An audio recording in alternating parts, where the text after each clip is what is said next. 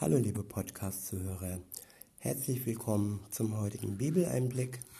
Ich werde euch heute aus dem zweiten Korintherbrief, Kapitel 5, die Verse 1 bis 10 vorlesen. Und ich lese heute aus der Bibelübersetzung Basisbibel. Und dort steht, wir, wir wissen ja, wir wissen ja, unsere Zeit hier auf der Erde wird abgebrochen werden. Und dann bekommen wir von Gott eine neue Bleibe, ein Haus im Himmel, das für immer bleibt und nicht von Menschenhand gemacht ist. Und weil wir das wissen, seufzen wir voll Sehnsucht. Wir, sehen, wir sehnen uns danach, von dieser himmlischen Behausung, gewissermaßen umhüllt zu werden. Wir werden dann nicht nackt dastehen, wenn wir einmal aus unserem irdischen Zelt ausziehen müssen.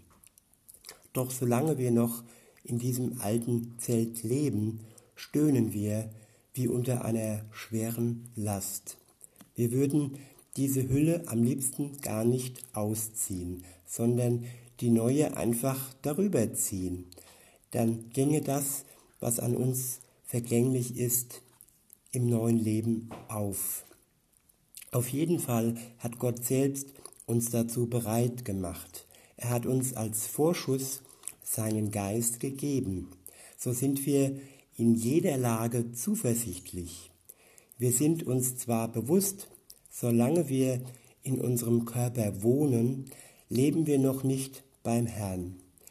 In diesem Leben können wir ja nur an Gott glauben. Wir können ihn noch nicht sehen. Trotzdem sind wir voller Zuversicht. Am liebsten würden wir aus unserem Körper ausziehen und beim Herrn leben. Deswegen ist es für uns eine Ehrensache, ihm zu gefallen, ganz gleich, ob wir schon bei ihm leben oder noch nicht. Denn wir alle müssen einmal vor dem Richterstuhl von Christus erscheinen. Dann bekommt jeder, was er verdient, je nachdem, ob er zu Lebzeiten Gutes oder Böses getan hat. Ich wiederhole mal Vers für Vers und erzähle euch meine Gedanken dazu. Im Vers 1 heißt es, wir wissen ja, Unsere Zeit hier auf der Erde wird abgebrochen werden. Und dann bekommen wir von Gott eine neue Bleibe, ein Haus im Himmel, das für immer bleibt und nicht von Mensch, Menschenhand gemacht ist. Zu wissen, dass die Zeit hier auf Erden irgendwann abgebrochen wird, das ist ein Wissen, das man eigentlich nicht so beiseite schieben sollte. Es gibt da eigentlich nur zwei Möglichkeiten. Die erste Möglichkeit ist, wir leben bis zum Ende unseres Lebens und sterben einen normalen Tod. Und die zweite Möglichkeit ist, Jesus kommt zu der Zeit, wo wir noch leben, zurück auf die Erde. Und auch dann wird die jetzige Zeit beendet werden. Dazu aber mehr am Ende der Verse. Weiter geht es bei Vers 2 mit Vers 2. Und weil wir das wissen, seufzen wir voll Sehnsucht. Wir sehnen uns danach, von dieser himmlischen Behausung gewissermaßen umhüllt zu werden. Ich wiederhole nochmal.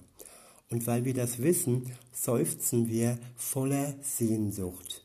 Wir sehnen uns danach, von dieser himmlischen Behausung gewissermaßen umhüllt zu werden. Diese Sehnsucht nach dem, was man liebt und nach dem, was einem selbst liebt, das sehen wir bildlich hier auf Erden bei Freunden, Familie, Partner, Kinder, wenn wir uns sehnen auf einen Zeitpunkt, wo wir wissen, wo wir hoffen, dass er kommt, dass wir uns wiedersehen. Und genauso ist es auch, wenn man mit Jesus eine Beziehung hat, dann, dann sehnt man sich danach. Hier steht ja, es ist ein Seufzen. Und ähm, ja, wir freuen uns einfach danach, dass Jesus wiederkommt und wir dann in dieser himmlischen Behausung gewissermaßen umhüllt sind und einfach ein geborgenes Gefühl haben. Ein geborgenes, umhülltes Gefühl, das niemals enden wird. Und weiter geht's. Wir werden dann nicht nackt dastehen, wenn wir einmal aus unserem irdischen Zelt ausziehen müssen. Ja, wie ist es bei uns auf dieser Erde? Die wenigsten müssen Obdachlosigkeit erleiden. Die meisten von uns werden von Anfang bis zum Ende unserer Tage ein Obdach und ein, ein Dach über dem Kopf haben und nicht völlig nackt dastehen. Ja, es gibt aber auch einige, denen geht es nicht so. Die sind ohne Obdach. Mir fällt da, mir fällt da direkt äh, die eine oder andere Person ein, die ich so sehe in meinem Alltag, der ich begegne. Und da wird mir doch bewusst, dass es eigentlich eine riesengroße Gnade ist, dass wir diese Behausung hier auf Erden haben. Aber uns ist gewiss, im Himmel haben wir eine Behausung, die nicht von Menschenhand gebaut wurde. Dafür, dazu aber gleich mehr, denn jetzt geht's weiter. In Vers 4 steht, doch solange wir noch in dem alten Zelt leben, stöhnen wir wie unter einer schweren Last. Wir würden diese Hülle am liebsten gar nicht ausziehen, sondern die neue einfach darüber ziehen. Dann ginge das, was an uns vergänglich ist, in neuem Leben auf. Ich wiederhole nochmal. Doch solange wir noch in dem alten Zelt leben, stöhnen wir unter einer schweren Last. Wir würden diese Hülle am liebsten gar nicht ausziehen, sondern die neue einfach darüber ziehen. Dann ginge das, was an uns vergänglich ist, im neuen Leben auf.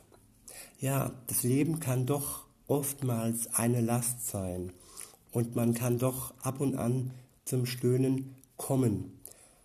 Und ähm, am liebsten würde man doch das, was uns verheißen ist, sofort darüber ziehen und diese Geborgenheit und diese Wärme sofort empfinden wollen.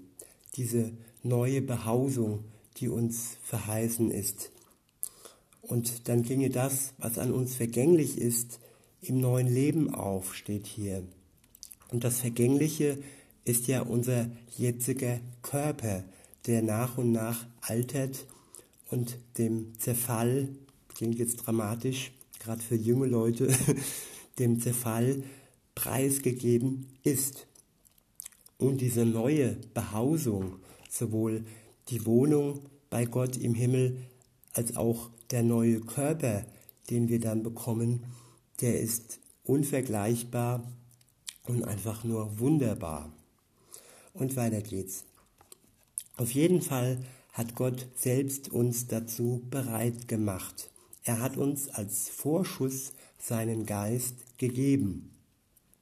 Und das ist das Tolle, finde ich, dass, dass Gott uns bereit macht ähm, mit seinem Wort, dass er uns wirklich sagt, was auf uns zukommt und das wirklich deutlich.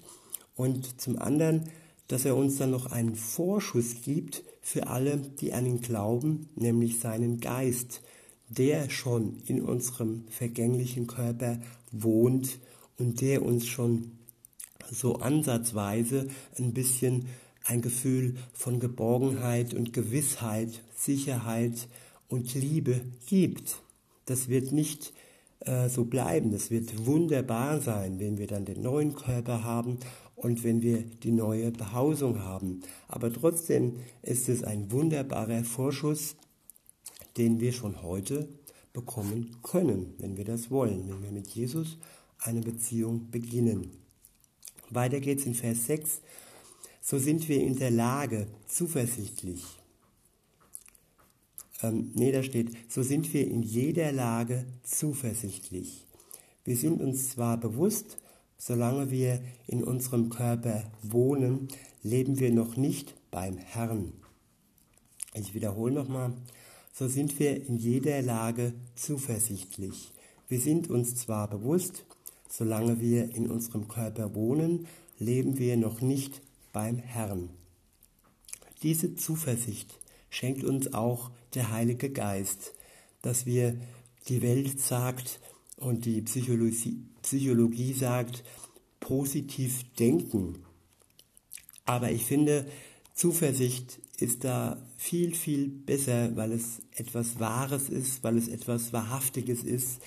Und dieses sogenannte Positivdenken ist oftmals ein Verdrehen von Tatsachen, ein Schönmalen von äh, Dingen, die eigentlich nicht schön sind. Gott ist ein realistischer Gott und er möchte nicht, dass wir Dinge positiv sehen, die in Wirklichkeit, ja, sagen wir es, wie es ist, sündhaft sind. Aber da sind wir vom Thema abgekommen. Es geht auf jeden Fall weiter in Vers 7.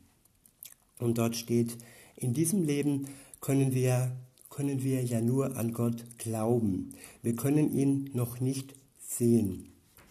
In diesem Leben können wir an Gott glauben. Und es ist auch ein Geschenk, der Glaube, dass Gott uns den Glauben schenkt jedes Jahr, da gibt es ja immer so eine, so eine Jahreslosung. Und die Jahreslosung von 2020 äh, lautet, dass Gott uns in unserem Unglauben helfen mag. Also Gott hilft uns, wenn wir jetzt in einer Situation stehen, wo wir sagen, ja, Glauben, der redet da von Glauben, aber ich kann nicht glauben. Und auch da kannst du zu Gott, kannst du Gott anflehen und kannst zu ihm sagen, hilf mir in meinem Unglauben. Und Gott ist ein Gott, der gerne hilft und er wird dir sicher helfen. Weiter geht's in Vers 8, dort steht, trotzdem sind wir voller Zuversicht.